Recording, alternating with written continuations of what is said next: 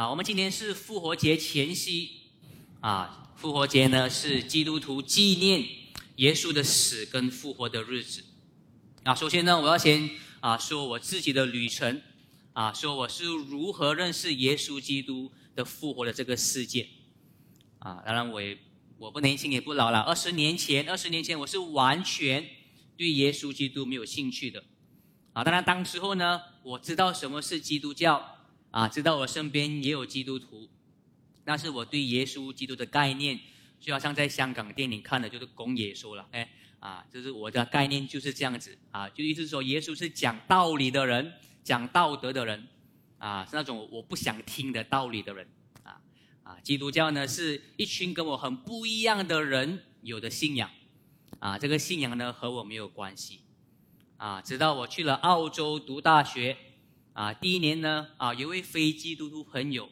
他拉我一起去参加基督教的一个聚会，在大学团契里面，啊，他拉我去，我们两个人其实都对宗教没有兴趣的，啊，只是想去那边认识一些女生，啊，啊但是之后我我很坦白了，哎，确实非常坦白，我们可能当中有很多人是这样的，啊，但是之后呢，啊，却有了一个很大的转变，啊，是有什么让我对基督教有兴趣呢？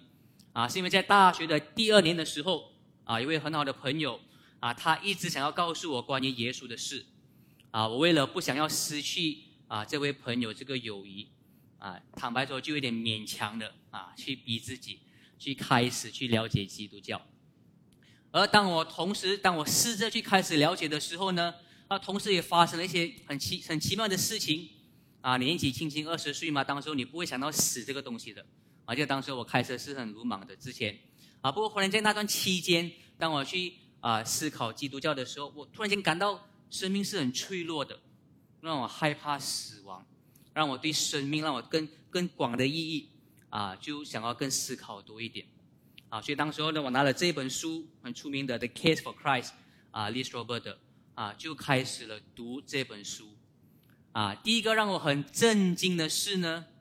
原来耶稣基督是一位历史人物，真正的历史像关羽、刘备这样的一个人，啊，就开始让我好奇，啊，这个历史人物他的生平当中做了什么？然后在我读了读了一个星期，让我更有冲击的是，其实让我发现呢，其实耶稣基督的复活，并不是一个神话故事，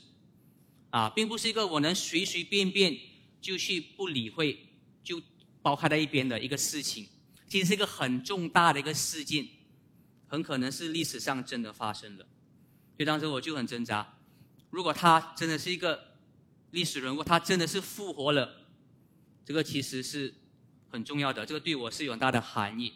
这意味着什么？啊，为什么说这个故事呢？因为可能在座呢，啊，有一些人可能其实是对基督教没有感很大的兴趣的。我想说呢，可能或许。你是对基督教、对耶稣基督这个人物有很多错误的理解，啊，今天呢，啊，我就要啊，你花一些时间，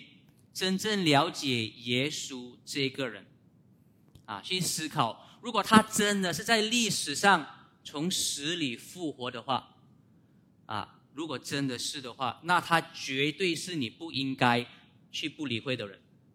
绝对不应该去不理会他。啊他耶稣基督绝对，如果他真的是从死里复活，他可以提供你很多的答案。或许你在生命当中面对很多的困难，或许你甚至在寻找生命当中更高的意义、更多的意义、更值得你去追求的意义。如果耶稣基督真的是从死里复活的话，他肯定能帮助你的困难，他肯定能告诉你生命的意义。今天的讲道呢，我要分成很快的分成三点。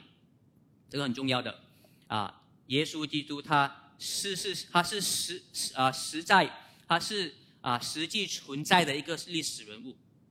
啊，第二呢，他很有可能很有可能真的是从死里复活，第三，他带来的复活对我们的含义是什么？第一呢，啊，你要知道啊，耶稣基督呢，啊，他不可能是位神话的人物，OK，不可能是一位神话人物。其实呢，耶稣呢，啊，这个人物呢，他的历史性的确实性，就好像我们的马来西亚国父啊，学做马来西亚国父，希望大家知道历史。东姑阿德拉曼，因为他的历史性其实就跟东姑阿德拉曼一样，啊，不能被质疑的。当然，为什么我们会对耶稣的存在质疑呢？因为呢，耶稣做了很多不可思议的事情，不是吗？做人的神迹，因为他做人的神迹呢，所以人们就开始怀疑啊他的历史性。啊，就连去了教会很多年的人，可能都会这么认为。啊，前几天啊，有一位教会的姐妹在书邦，啊，他们一家人是去了教会几十年的，啊，女儿是在教会长大的，啊，她今年二三岁的女儿呢，啊，说她现在是无神论者，啊，无神论者，因为她说呢，基督教是一个 fairy tale，是一个神话故事。我们如何知道？耶稣肯定不是基督徒创造出来的一个神话人物呢，啊，因为不止圣经是见证这个历史人物，很重要是因为在圣经以外，也有可靠的历史家可以为我们做见证。OK，啊，这位是啊，塔西佗，OK，塔西佗啊，是一位第一世纪的罗马历史家。啊，当然你们不是对他了解了啊，你们也不，你们也不需要对他很大的了解，你只要知道呢，他写了一本历史书啊，叫《编年史》，叫《The Annals》，啊，里面呢记载了当时候第一世纪很重要的历史事件，啊，关于当时候罗马帝国谁是啊做皇帝，皇帝做了什么，做了什么对的事情、错的事情，啊，如果今天如果你要去外国读大学。啊，露露，你露露，你要去啊哈佛还是去剑桥？如果你要去那边读古代历史的话，你要了解当时的第一世界的罗马帝国是什么样的政策，他们的文化是怎么样？你要读的这本书就是编年史，因为读到的，啊，所以我们知道他是可靠的历史家，OK，啊，而在他当然他主要写的是关于罗马帝国的历史，当然我们任何人都不会质疑罗马帝国谁做皇帝做了什么，不过呢，在啊，他的编年史呢，当然很大部分都是说罗马帝国的事情。不过有一小小的一一点呢，他说到关于基督基督教的事情。啊，这边呢，他记载了这么一个事件，在他的编年史当中。啊，为了消灭谣言，尼禄，尼禄就当时的 Emperor Nero，当时的皇帝，他将一些他所憎恨、行为不良的人定罪，用很多的方法处死这一教派的建立人基督。在提比留做皇帝的时候，已被犹太总督比拉多处死。这种可怕的迷信虽被压制于一时，后来又死灰复燃。不仅在罪恶之源的犹大，连罗马也不例外。起初，被是那些自认为基督徒的人。啊，所以他会他会记载这一篇呢，是因为当时候啊，尼禄那时候是他在后面的时候有点发狂了，还要烧整个的罗马。罗马的城市，他烧的时候呢，就会被人家指控啊，还要怪罪于基督徒，怪是基督徒烧罗马城的，所以他就会写下这么一小小的篇，啊，所以你看呢，如果我们完全不看圣经，OK，完全不要管圣经的记载，我们单单看这个历史文件非常可靠的，我们知道关于耶稣什么重要的资料呢？对不对？我们看到耶稣基督是这个基督教的创办人。而且他在啊，批迪柳做皇帝的时候呢，被总督比拉多处死，啊，这个是这个历史家所见证的，啊，那这边说呢，基督教是一个可怕的迷信，当然这个是很合理的、很中立的，因为他不相信基督教，认为是一个迷信的宗教。不过从他这样子的一个啊一个记载，可怕的一个迷信，很有可能当时候啊，这个基督教是啊是传的很快，传的很远。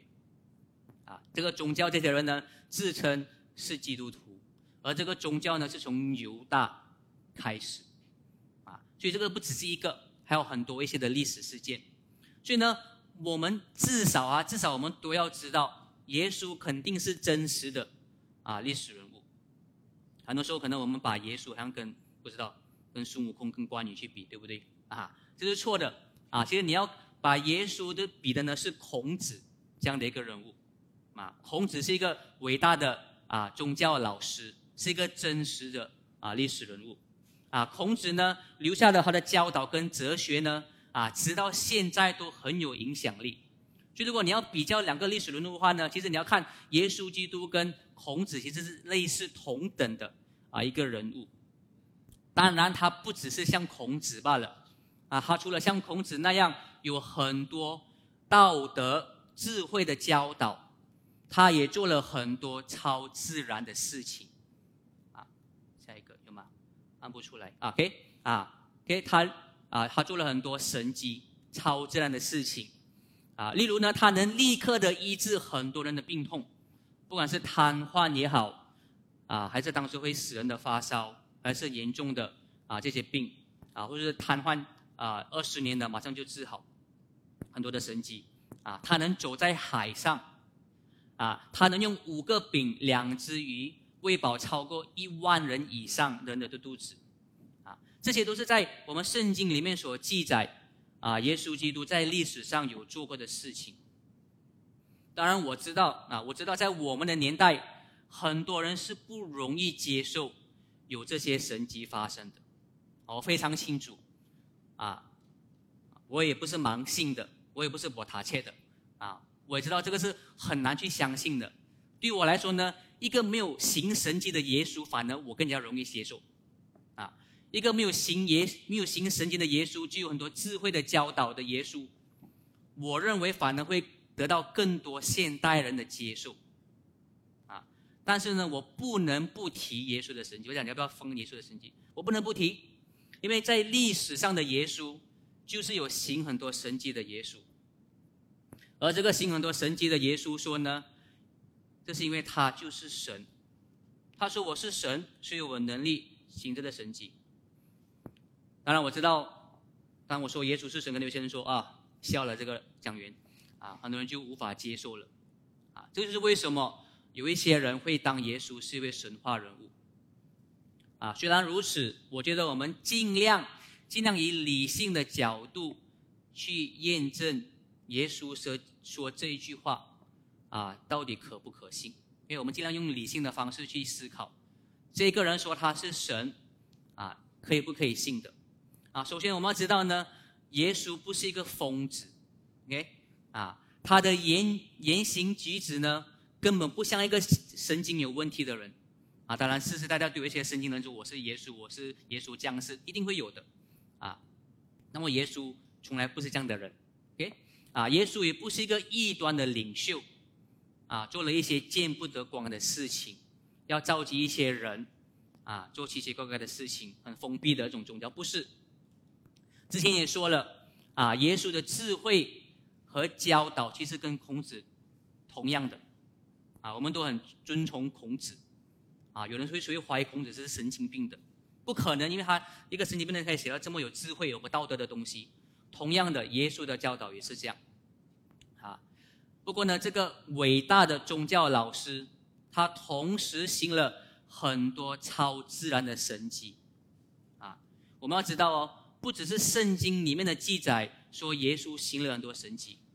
就连当时的非基督徒，他们也认同耶稣行了神迹。啊，你们知道，在犹太人的书卷当中，啊，犹太人我们知道是他们是很讨厌基督徒的，啊，因为一开始的基督徒都是从犹太跑出来的，啊，犹太人到现在都非常讨厌基督徒。可是如果你去看犹太人的写作的话，他们会怎么形容耶稣这个人物呢？是不是说他是一个骗子、疯子还是什么？不是，他们的记载是呢，耶稣是一位能行异能奇事的人。他们的记载呢，耶稣是有医治人的力量，他是一个 miracle healer。所以呢，我们知道，就连犹太教啊，他们不可能不喜欢耶稣啊，他们说耶稣的教导是错的，他们说啊，耶稣呢误导很多的犹太人。啊，他们甚至说呢，耶稣行这些异能奇事呢，是靠法术，是靠邪术来行的。这个是很平常的嘛？没有不相信耶稣是神。我要去思考一下，这么讨厌基督教的一群人，从来没有否认耶稣行过奇事异能的这个事情。OK，我们知道呢，这些质疑耶稣行神迹的观点呢，就在十八世纪初。很多所谓的基督徒不想要成为基督徒过后，所谓的启蒙运动来的们啊才开始的。所以很快的总结啊，虽然耶稣说他是神这个事实都很难接受，但是我们看到啊他的所作所为都符合一位神的一个特质啊，他充满智慧，他有崇高的道德，他施展了神一般的能力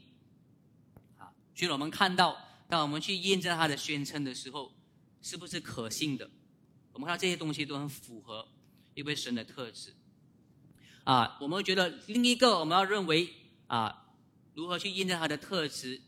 啊？其实有另一个啊，我们认为神应该要有的特质呢，就是我们应该都认为耶稣神是应该是有慈爱的神，不是吗？啊，如果我们受苦，我们说为什么神让我们受苦？我们都认为一个真正的神应该是爱世人的。同样的。耶稣他也显明了这个爱的特质，啊，显明神就是爱，他当然写明他神是爱，他有爱的一个最明显的方式，就是他心甘情愿的被钉死在十字架上，啊，之前我们也看到，啊，就连啊历史家塔西佗塔西特他的历他的记载当中，也有证实耶稣在历史上确实是被处死的。啊，被当时候的总督处死，当然他没有说为什么耶稣要被处死，而圣经里面特别强调，啊，为什么耶稣要被处死？啊，不是因为呢耶稣不小心掉入他敌人的陷阱而被杀害死的，啊，圣经说的很清楚，耶稣有他的能力，如果他不想被钉死的话呢，他绝对有能力去逃避敌人的攻击。但是呢，圣经告诉我们，耶稣却心甘情愿的走上十字架，是因为他要借着他的死来承担世人在神面前所犯的罪。啊，圣经说，因为罪呢的代价是死亡，他告诉我们清楚，这个是他显明爱的方式，他心甘情愿的去做。好，我们知道呢，耶稣基督这位宗教的这个领袖。他牺牲性命的作为呢，啊，是前所未有的。这个牺牲呢，啊，让我们人类看到，确实神是有何等大的怜悯啊，跟慈爱。啊，这个牺牲呢，也是要耶稣基督让我们知道，到底我们人类面对的真正的问题是什么。我们面对最大的问题呢，就是神会对我们的罪所降下的严厉的审判。啊耶稣基督的牺牲之所以是伟大的爱的表现，因为神确实是会审判我们，啊，神的审判确实是公义的，所以呢，耶稣的救赎牺牲是我们需要的。啊，我们知道呢，啊，耶稣上十字架呢，啊，是基督教信仰的核心，啊，很多基督徒很多时候，你看到基督徒会戴一个十字架的项链，不是吗？啊，就是因为这个核心的教导。啊其实你想一想，啊，基督徒呢将十字架成为我们信仰的核心，其实是一个很独特的现象，不是吗？你会去一个，你去会去崇拜、崇高一个领袖的一个死，你想想，这个其他宗教、其他组织是没有看见的，啊，很多的伟人、很多的宗教领袖死了就是失败了，不是吗？啊，死了就是他们什么事都不能做的，就是没有用了，啊，但是对于基督教来说呢，耶稣的死。反而是他生平当中最伟大的成就。当然，我们想，如果耶稣单单只是死，像普通人那样死，当然就没有什么特别了，对不对？死就都可以做到，我都可以死了，然后讲我是为你而死，对吗？来编一个故事，啊，谁都可以这样的死，啊，不过耶稣的死是很特别的，为什么呢？因为他不只是单单的死，他死后呢，第三天从死里复活。啊，他独一无二的复活，写明耶稣的死是特别的，写明他的死是真的能除去我们罪的代价。所以很快的来到我们的讲到的第二点，啊，从死里复活，啊，这个历史事件，啊，这个很重要，啊，OK，耶稣的复活我们要知道，不是神话，是一个历史事件。当然，很多人一开始我会有质疑。啊，我跟的父亲传福音还是会质疑，啊，耶稣的死跟复活是两千年前的事情。很多人会说，我们怎么知道两千年前真的发生呢？你有什么证据？有什么凭据呢？为什么我要相信一本书说两千年的事情，把我的信仰建立在上面呢？啊，其实我觉得，其实时间距离不是一个很大的问题。OK，那时候我们用这样的标准去衡量基督，可是我们有用同样的标准去衡量我们对历史的认识。啊，其实很多的历史人物都是靠文件、靠记载来让我们去认识他们的。啊，你们有看过秦始皇吗？有谁看过秦始皇的？那举手就就是啊，有有问题 OK 啊？有谁有看过刘备的？有吗？举手。有谁看过关羽的？你们有怀疑过他们的存在吗？没有，对不对？有谁怀疑说啊，没有看过就表示肯定不是真的人？有没有怀疑过？啊，他的记载所做的事情是假的，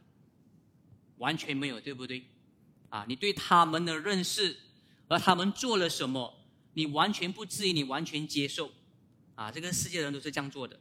而因为为什么呢？因为对于这些历史人物，我们有可靠的历史记载，而且我们能分辨的分得很清楚，哪一个历史记载是很可靠的，哪一个历史记载是有一点事实，有一点假的。像我们华人很熟悉的，我们知道关于刘备、关于关于关于曹操有两本书嘛？啊，《三国志》大概是啊公元前四百年写的，那是真的历史。然后后来《三国演义》啊是一个政治小说，啊是十四世纪写的。啊，我们知道《三国志》是纯历史，啊《三国演义》有历史的成分，不过有很多很多虚构的元素，对不对？所以这个不是问题的。啊，我们不要想很久，我们就不要去想。同样的，所以我们用同样的标准，同样的去验证这些记载是不是可靠的。也就好像我们会验证，为什么我要相我要相信《三国志》，我可以相信《三国志》，不可不相信《三国演义》嘛，对不对？这是如果你对它有兴趣的话，啊，你会去思考的。当然，我们很多时候不不思考了，我们喜欢看看古装戏罢了，对不对？啊，不过如果你真的是对事情的发生有兴趣，你会去了解。同样的，我们要同样的标准。去衡量圣经这本书到底是《三国志》还是《三国演义》，你知道我的意思吗？哎，有同样的标准能让我们去衡量能不能信里面说的东西。在格林多前书，保罗啊，他在写这封信的时候呢，啊，他有写到啊，我当日所领受又传给你们的最重要的就是，照圣经所说，基督为我们的罪死了，而且埋葬了。又照圣经所说，第三天复活了，还显给基法，基法就是彼得，又显给十二使徒看，后来一次献给五百多弟兄看，其中一大半到现在还在，却已经有一些睡着了。啊，不是说死老先生睡着，不是。啊，就是有一些人还活着，有一些死了，OK，睡觉是死的意思，啊，这边记载说呢，有超过五百个人。是亲眼看到耶稣复活的，啊！当然很多人会说：“诶，你啥了没，他讲你就信妹，对不对？你不是很幼稚啊？啊，为什么我们要去？为什么我们要去相信啊？这个人写的东西不可能是虚构的吗？啊！我要知道为什么我们可以信这些东西。诶，首先呢，我们要知道呢，啊，这封信呢是耶稣离啊，是保罗写的信，大概是公元五十五年，OK 啊。这个时间呢，刚好离耶稣的复活大概离了大概二十到三十年罢了，OK，所以他可以说，那些看过耶稣复活的人，一大半还是活着的，这个很重要。我们能见证，确实是五十五年写的。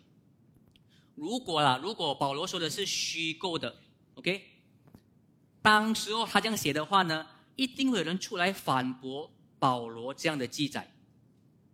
如果当时有很多人质疑，想要证明保罗是撒谎的，他们很容易可以去调查，可以去看是不是有这么多的目击者，有一百两百个人，然后肯定会有记载说呢，哦，其实有不同的记载说保罗是说谎的，没有这样的一个事情。但是我们所知道的是，并没有留下任何的记载，能让我们去质疑保罗这个事实。哎，我打一个比方给你们说，让你们啊去去可以想象一下，OK。啊，如果三十年后有一个人出版一本书，OK，三年后可能应该是我觉得马哈迪应该死了，没有人活那么久，OK，三十年后了，有个人写马哈迪的传记，OK，啊，这本书宣称说，啊，在马哈迪输掉第十五届大选的时候，于是他很生气，去首相府找安华，还狠狠扒安华一巴掌，啊，这件事呢，上百个的那个首相府的那个公园都看到，他这样子写三十年后，OK，假设假设这个作者是虚构的，只是要制造新闻，OK，三十年后肯定会很多人出来说这个是捏造的，对不对？不管是安华的支持者还是马哈迪支持者，都会反对的，因为是错的嘛，因为没有这么多的这个啊那个证人，一定有人说你要把这本书收掉，政府要 ban 这本书，最起码你会很多文章你会找到哦这本书是假的，不要买哈，想是传记不过是虚构的，对不对？然后一百年过后呢，你不会有这本书是真实的传记，OK，这本书是不会流传为是一个真正的传传记。而且有很多的报道会支撑说，这个是错的，对不对？OK，想象，OK，想象另一个情景，如果真的是一百年过后，一百年过后，OK，可能我们都死了，想象一下，OK，一百年过后啊，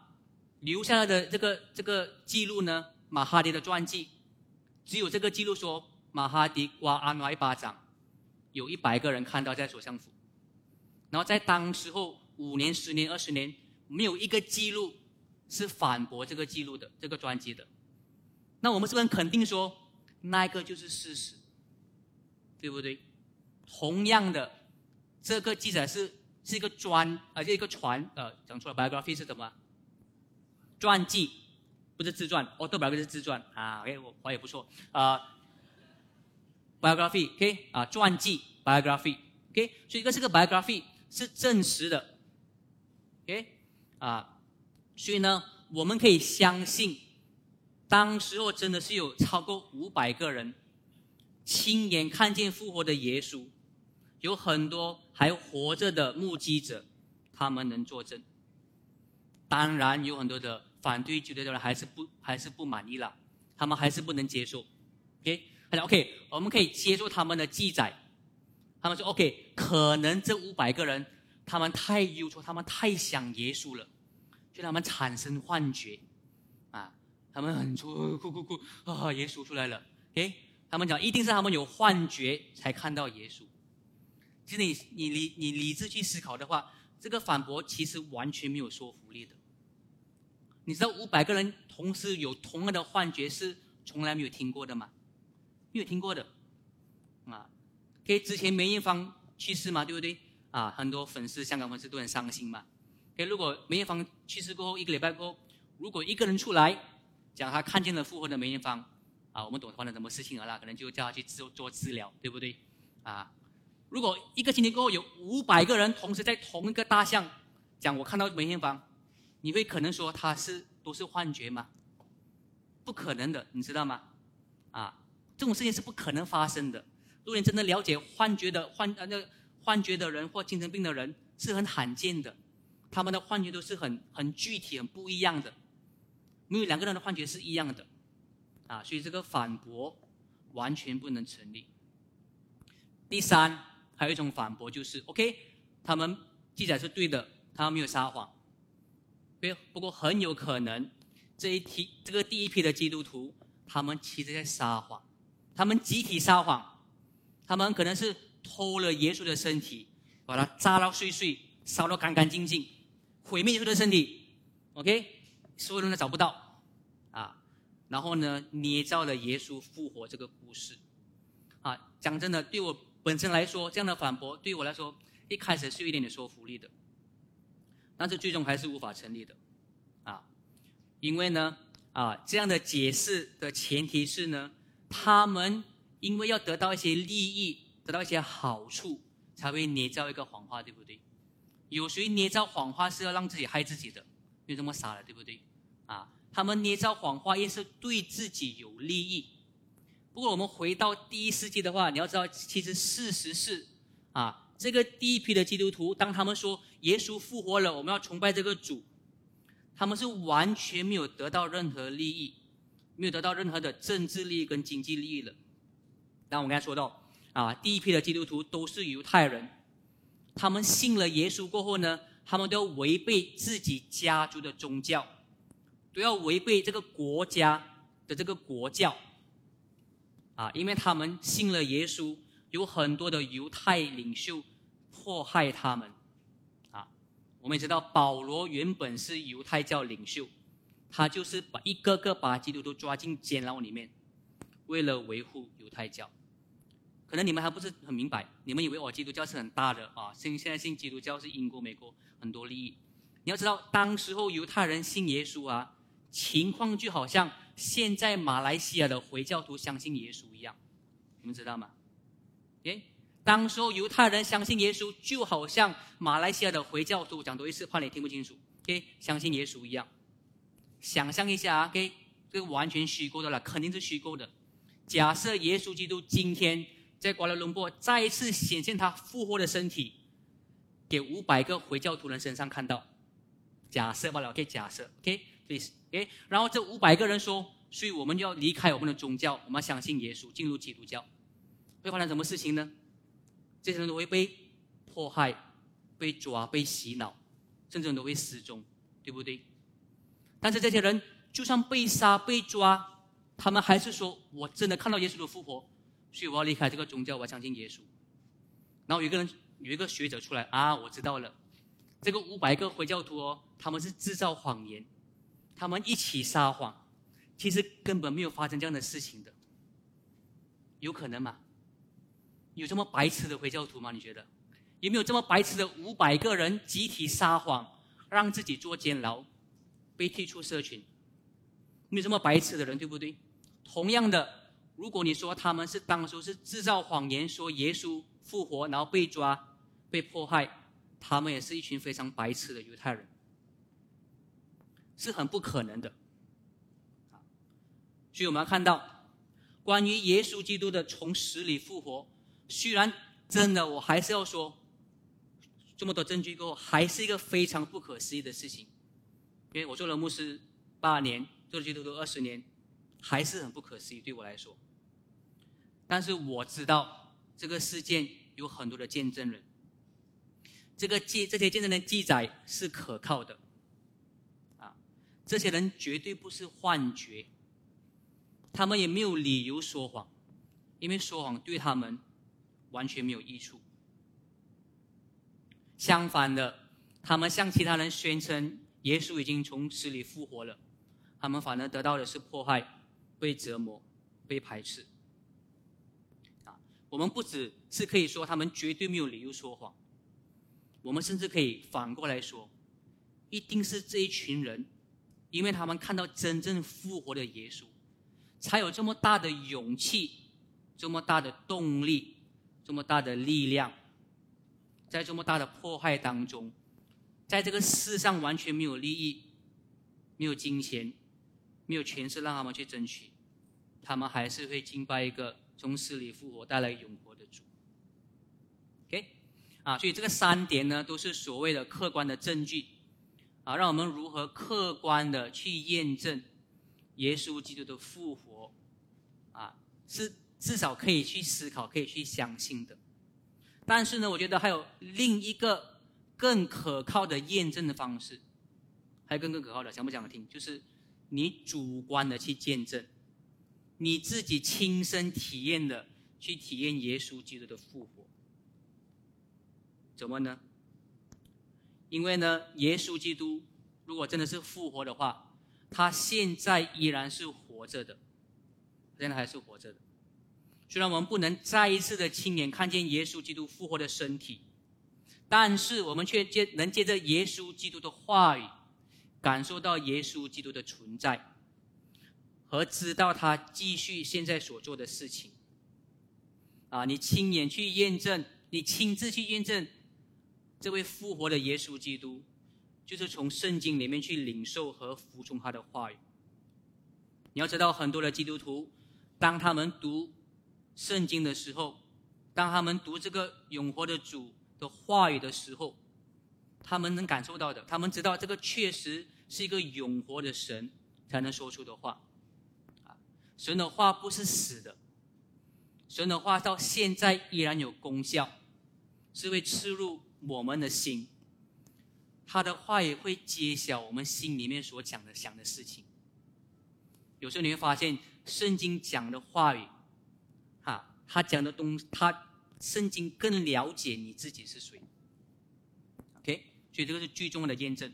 啊，不只是客观还是主观的，啊，就是说，就好像有一个人介绍你一个一个营养产品，对不对？啊，可能你要看开始知道，OK，这个产品是可靠的公司出产的，你要知道里面的材料是什么，啊，或许有一些啊所谓的试验报告证实这个产品是。有好的营养，OK，但是最后一步你要如何验证这个产品是对你有益的？你要自己去验证，对不对？你要吃了这个产品之后，才知道它是不是对你有益处的。同样的，你验证耶稣基督的复活的最后一步，就是要亲自的和这位复活的耶稣基督互动，看他是如何回应你，看他是如何向他显明、显明给你。啊，他的真理。最后，我们来到的第三点，啊，复活的含义，啊，这一点呢会啊短很多。当然，这个星期是我们很多基督徒啊纪念复活节啊的一个星期，所以呢，这里最后要加上多一点，啊，对于我们那些相信耶稣基督复活的人，啊，应该要有什么含，要有什么含义？啊，这讲两个含义。第一呢，我们要知道，啊。耶稣是死了之后才有复活的生命，他是先他必须死，因为呢，啊，他要用他的身体来承担那个罪的审判，罪要得到审判之后，才会有那荣耀美好的生命，这个很重要。罪的身体要死了才有复活，所以要问你们，你相信耶稣基督能给你什么呢？你是不是相信他能给你一些些平安？啊，你是不是只是以为他可以给你精神上的寄托，在这个忧愁的世界上给你一点点的避难所，啊，给你一点的正能量，一点的安慰？如果这个是你相信的话呢，就太不值得了，太不足够了。耶稣要给你的是全新的生命，啊，是无比荣耀的喜乐。但是你要知道。你如果你要得到这样的新的生命的时候呢，你先要经过死的过程，你先要得到死的过程，才能得到生命。你要将你的罪交托给耶稣基督，一同被钉在十字架上。啊，你要把你对这个世界的希望跟渴望一起同钉在十字架上。你要让你原本世俗的价值观死去。才能得到这个复活的生命，这是第一个含义。第二个含义是呢，啊，我们知道耶稣复活的身体依然是一个肉身的身体，跟我们一样的身体，不是一个特别的身体或什么，啊，不是一个不一样的创造。耶稣的复活还是这个创造物，啊，这个很重要。这个代表呢，神最终呢不是要除去这个世界的创造物，他不是要做一个新的创造物。他是要更新这个堕落的世界，这个堕落的创造物。所以呢，耶稣的复活告诉我们，神的创造物中的这个世界是美好的。啊，有问题的不是这个物质的世界，OK，有问题的是我们堕落的价值观，我们滥用这个世界，我们滥用我们自己的身体，甚至我们滥用神给我们的情绪。所以呢，耶稣的复活要告诉我们，我们是可以继续享受神的创造物。因为是好的，我们甚至呢，可以在相信耶稣之后，越来越享受这个世上神给我们所有的一切。但是我们要知道呢，正确的享受不是借着我们错误的价值观，而是借着呢耶稣基督给的话语命令，借着他给了我们的新的观点。耶稣要给我们复活的生命，啊，我们现在就能开始体验。但是更好的在后面，更好的是当我们更加认识神，我们一起祷告。先天我们感谢你，确实，你已明确，充满大能，最重要是充满慈爱怜悯的显现，让我们知道你差遣你的爱子耶稣基督，降世在我们当中，让我们显明，你就是那位公义有全能的神。更重要的是呢，你是爱我们的神。你要接着告诉我们罪的问题，因为你要解决，你要施下怜悯，你要施下赦免。请你帮助我们，确实，我们这里很多相信耶稣基督的人，让我们继续的回到那重要的历史事件。我们的主耶稣基督确实死了，确实复活了，为了就是让我们继续的依靠这位永活的主。我们来祷告奉主耶稣基督的名而求，